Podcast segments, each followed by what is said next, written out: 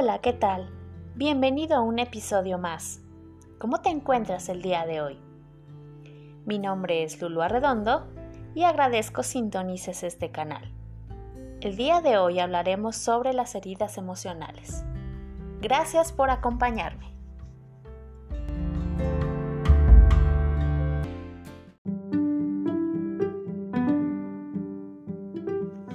Las heridas no sanan de la forma en que te gustaría, sanan de la forma en que necesitan sanar.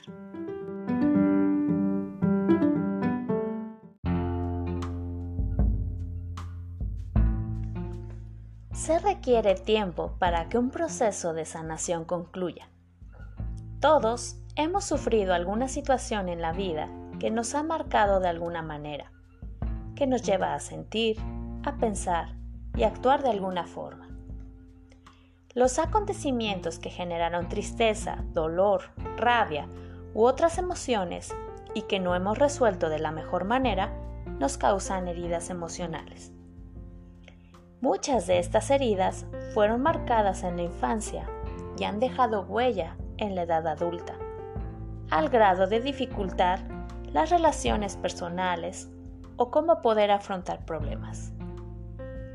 Los signos de esas heridas se evidencian de infinitos modos a través de la ansiedad, la depresión, el fracaso en relaciones afectivas, tener pensamientos obsesivos, trastornos del sueño, actitud defensiva, inseguridad, desconfianza, entre otras.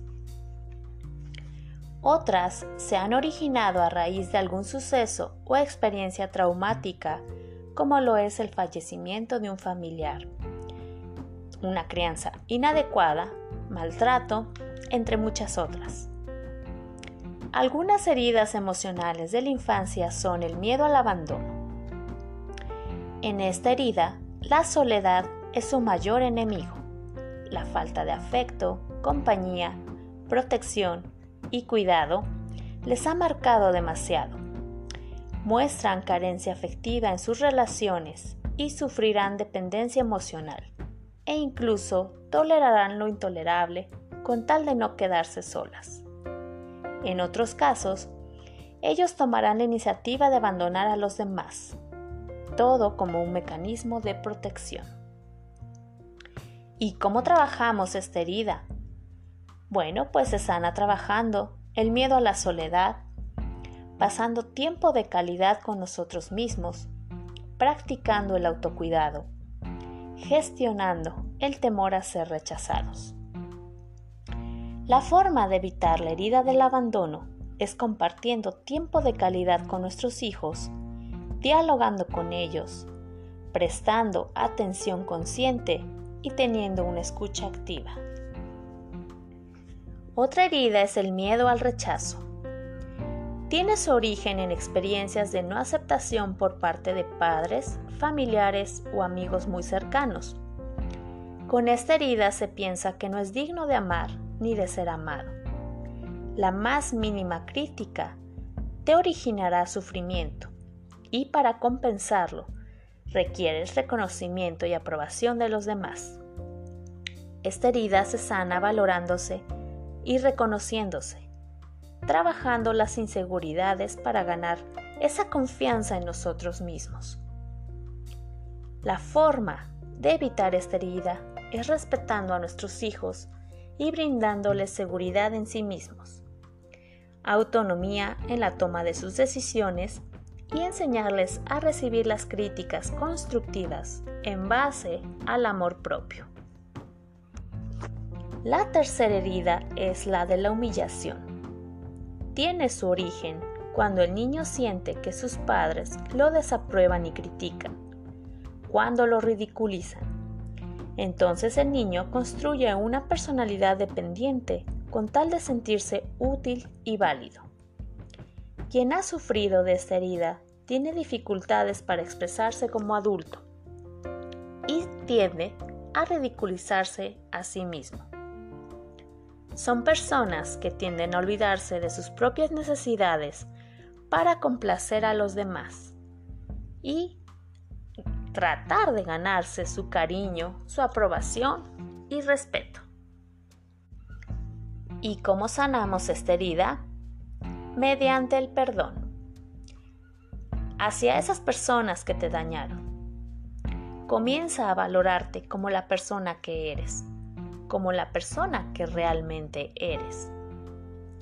La crianza respetuosa, el trato empático, afectuoso y establecer límites con respeto evita que nuestros hijos sufran las consecuencias de la humillación durante la infancia.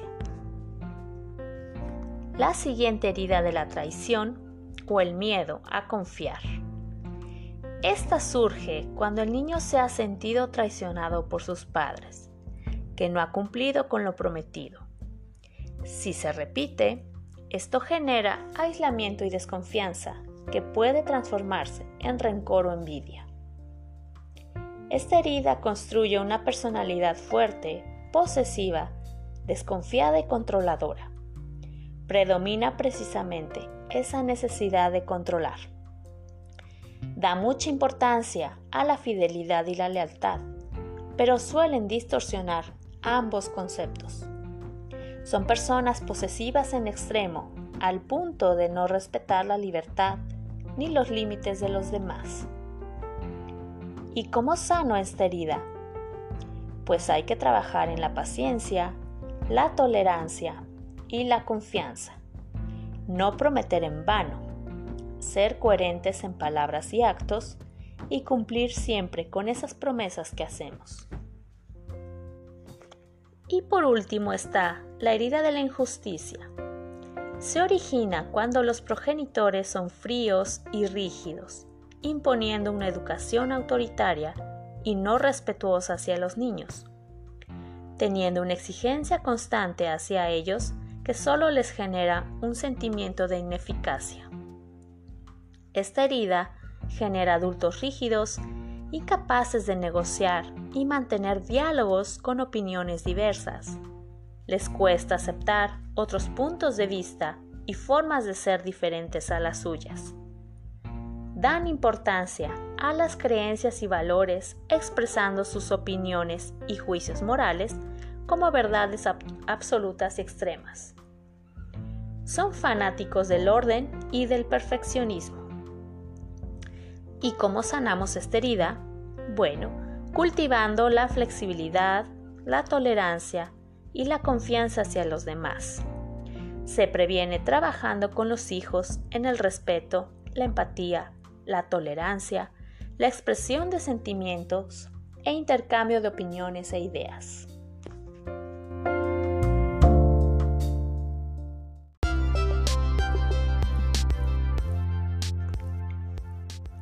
Es momento de terminar con ese dolor que domina tu vida y tu entorno. Ya no lo necesitas. ¿Cuánto tiempo lo has tenido? ¿Cuántas decisiones has hecho basadas en ese sentimiento? ¿Qué es lo que toca tu herida emocional? Ya no hay necesidad de ocultarlo o encerrarlo en el baúl de los recuerdos. Hay que dejarlo salir para pasar a una nueva etapa de tu vida. Algunos ejercicios que te podrían ayudar a sanar son escribir y renunciar a ese recuerdo triste. O escribir una carta para tus días malos.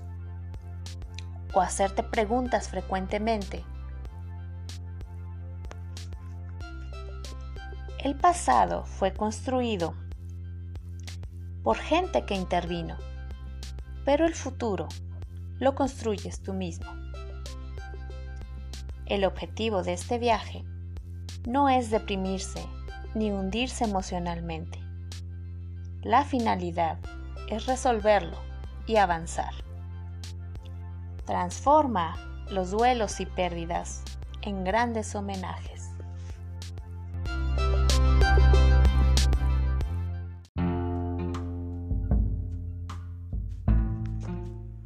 Gracias por escucharme. Te espero en el siguiente episodio. Soy tu amiga Lulu Arredondo y te deseo un fabuloso día.